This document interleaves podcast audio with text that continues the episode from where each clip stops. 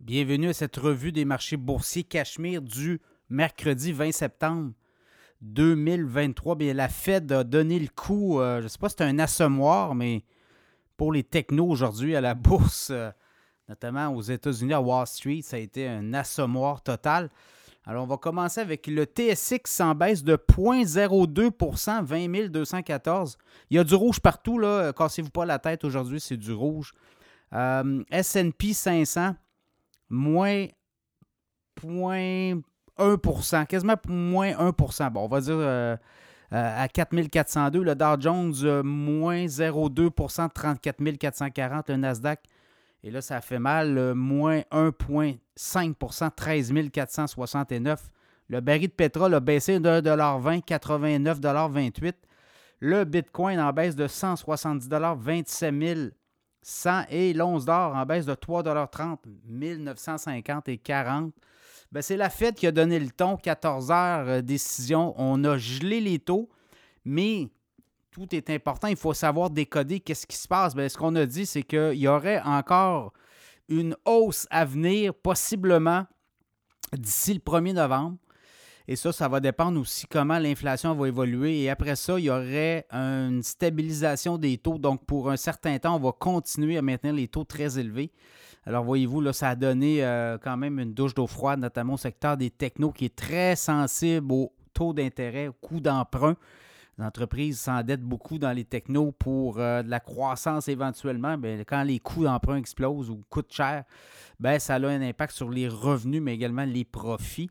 Donc, ça a eu un effet direct. Alors, euh, ce qu'on comprend, c'est que Jérôme Powell n'est pas prêt à acheter du lait tout de suite. Là, c'est euh, le, baril de pétrole aussi, baissé d'un dollar 20. Si on a un pétrole qui redescend autour des 75, 76, 77 dollars, voyez-vous, 80, bien, ça pourrait être un relaxant pour l'inflation et ça, ça pourrait peut-être permettre à euh, les, banques centrales de relaxer, justement, de lever le pied, puis de peut-être commencer à penser à des baisses. Il va y avoir des baisses en 2024, là, les scénarios, même la Fed l'a confirmé.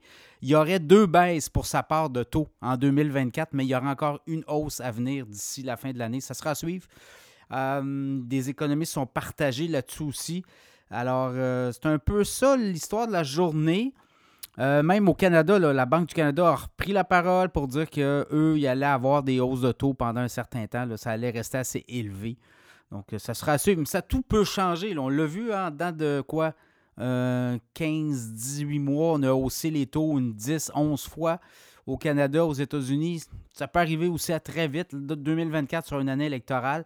Et peut-être aussi toutes sortes d'impondérables. Donc, l'économie peut virer de bord assez vite. Donc, ça sera à suivre. Si on a deux, trois trimestres négatifs au niveau économique, puis qu'on dit qu'on doit baisser les taux directeurs pour partir l'économie, euh, voyez-vous, là, il y a plein de scénarios possibles.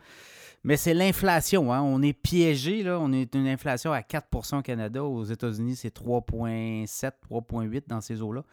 Donc, c'est là que ça va jouer. Je pense c'est le pétrole. Si le pétrole se dégonfle, euh, où on augmente rapidement un baril de pétrole pour le mois d'octobre, puis après ça, ça se dégonfle, ben, ça pourrait donner des signes positifs. Donc, en, gros, c'est ça. Vous allez voir, euh, politique monétaire qui n'est pas très reposante, euh, très conservatrice, non accommodante, comme on dit, donc hawkish. Donc, ça sera à suivre. et voilà, c'était le résumé des marchés boursiers du mercredi 20 septembre 2023.